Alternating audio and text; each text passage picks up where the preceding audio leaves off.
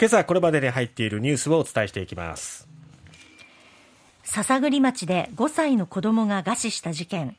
母親のママ友に懲役15年の判決。ウクライナ侵略をめぐりプーチン氏が予備役30万人招集へ。国連総会でアメリカバイデン大統領安保理拡大支持10月3日に召集される秋の臨時国会。立憲民主党と日本維新の会が初の共闘。通園バス安全装置義務化。まずは子どもの親ではない保護者ではない第三者が保護責任者遺棄致死罪に問われたのは異例だったこの注目の裁判ですけれども、はい、母親のママ友の赤堀恵美子被告に対して懲役15年が言い渡されました。うんえーまあ、赤堀被告がさまざまな嘘をついて母親の碇利恵被告を支配し事件を主導したと認定、はい、この支配っていうところが認められるかどうかっていうのがポイントだったんですが、えー、認定されましたね。えー、富田裁判長は判決理由で赤堀被告が碇被告に対しさまざまな虚言を重ね収入のほぼすべてを騙し取って人間関係を断ち強い心理的影響下において生活全般を支配したと指摘しました。そして赤堀被告の動機については強い金銭欲があったことは明らかで碇被告ら家族に対する悪意が事件の背景というふうにしました、はい、まあこの事件本当に親ではない保護者がこの保護責任者遺棄致死に該当するのか、適用されるのかどうかというところが一つポテあの焦点だったんですけれどもね、はい、ね。えー、これまであのことごとく否認してきて、えー、自分なりのこう弁明をしてきた赤堀被告でしたけどもそれをことごとく退けられる形になりまして、はい、碇被告の、まあ、発言というところが信憑性があるというふうに受け止められたわけなんですが、ただやっぱり改めてこの事件を通して自分の子供我が子が衰弱していってる様を見ながらも救おうという行為に移せなかった。ねなんか。そんなにまで心支配されるのかっていう。マインドコントロールって本当に恐ろしいなと思いますよね。でまあ、今回のその事件では、赤堀被告とは LINE で、多い日には1000回ぐらいのやり取りがあったり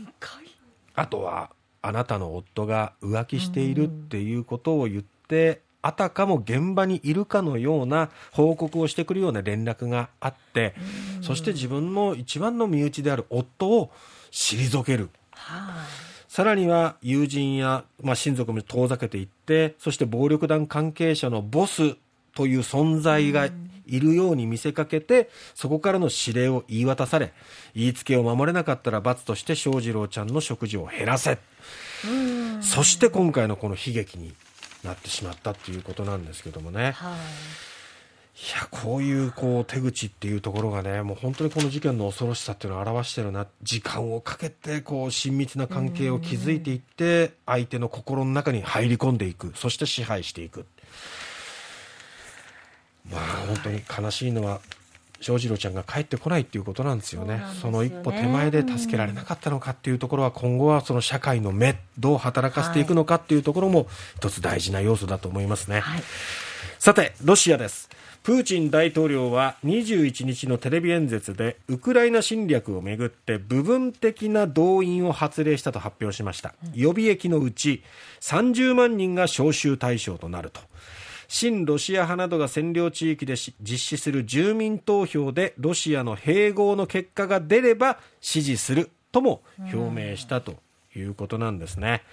まあ、プーチン大統領としてももう追い込まれて、はい、そしてウクライナの反転反転攻勢にあって、えー、もうなんか次の手を打たざるを得ないというか、もうなんちゅうか、無理やりなやり方でね、もう本当に強引なやり方で、一方的な発表もあってるわけなんですが、ただこれ、国民がどう出るかなんですよね。はい、このロシアの動員っていうのは、前身のソ連時代からも合わせて、第二次世界大戦後初なんですね。で、プーチン氏はこれまで世論の反発を警戒して動員拡大には慎重な姿勢を見せてきたんですけれども方針転換ということになりますね、はい、であくまで今回の演説でも侵略作戦は特殊軍事作戦っていうふうに言っていて戦争状態への移行については明言を避けている。戦争ではないという言い方なんですね。まあ、ドンバス地方を中心にあとは南部のヘルソンそしてザポリージャというところの親ロシア派に住民投票させて、はい、住民の支持があればっていうところですけどもそれも結果がそのまま飲み込んでいいものなのかどうか捏造があるんじゃないかとかね、ね、いろいろ心配はあります。さてアメリカのバイデン大統領ですが国連に総会に出席しまして一般討論演説の中で国連安全保障理事会の常任理事国と非常任理事国の数を増やすことを支持すると述べ安保理の拡大に賛成する考えを表明しました。